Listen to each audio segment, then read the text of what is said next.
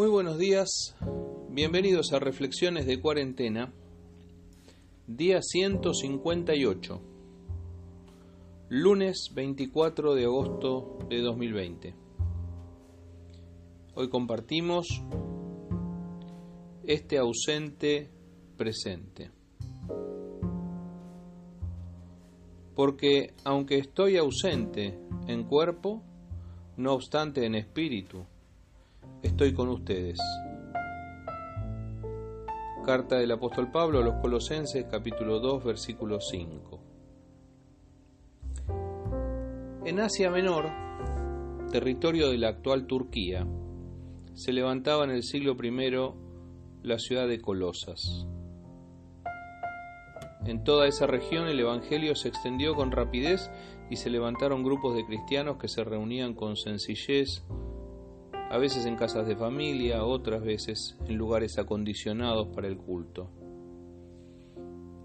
El apóstol Pablo visitó la región, pero no estuvo exactamente en Colosas, sí anduvo cerca, y es probable que como fruto de su trabajo algunas personas se hayan dirigido a Colosas para fundar una iglesia, la iglesia de los colosenses. Cuando Pablo les escribe la carta nunca había estado en Colosas, les escribe a los colosenses sin haber estado allí. Cada vez que queremos justificar nuestra ausencia en alguna reunión, sea porque nos vemos imposibilitados de ir, sea porque se nos superpone con otro compromiso, o sea porque no nos interesa demasiado esa reunión, recurrimos sin saberlo a una expresión que Pablo acuñó en esta epístola. Entonces decimos algo así, estaré ausente, pero en espíritu estaré presente. También a los corintios, otra iglesia que requería de su presencia en ausencia, Pablo les escribió, ciertamente yo estoy ausente en cuerpo, pero presente en espíritu. No había Zoom, no había WhatsApp ni YouTube. A Pablo no le quedaba más remedio que estar presente en espíritu. Han pasado 20 siglos. Para nosotros decir que estaremos presentes en espíritu es a veces la manera más elegante de ausentarnos de una reunión. Es la manera de decir también que estaremos atentos a lo que se trate, que aunque no podamos estar, nos interesa saber lo que suceda allí. Lo que Pablo quiere decirles a modo de advertencia es que él no podía ir, que no podía estar presente en Colosas o en Corinto, pero que estaba a la distancia muy atento al funcionamiento de esas iglesias. O sea, pórtense bien, porque aunque no estoy ahí físicamente, estoy ahí en espíritu. Como es lógico pensar, a Pablo le preocupaba que entre tantas ideas locas y tanto paganismo que había en la época, aquellos creyentes no se desviaran del Evangelio tal como lo habían aprendido. El año 2020 transcurre y camina ya hacia el medio año recorrido sin reuniones sociales.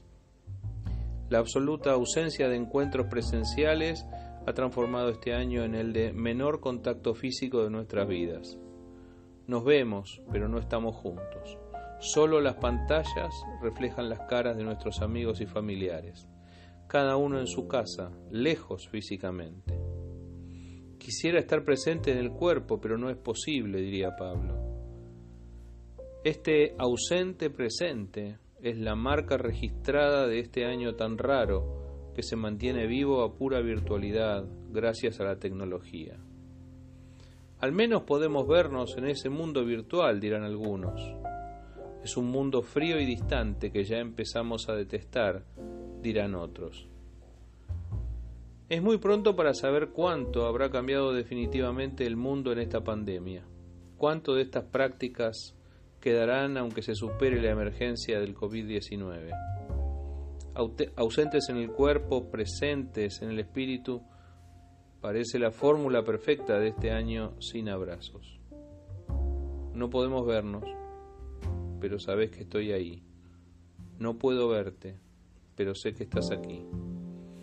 Y uno tiene la sensación de que va haciendo tiempo de que volvamos a vernos de verdad, porque necesitamos la cercanía física, la calidez de una mirada real, la mano estrechada y el abrazo apretado, más que el golpe de codo con codo.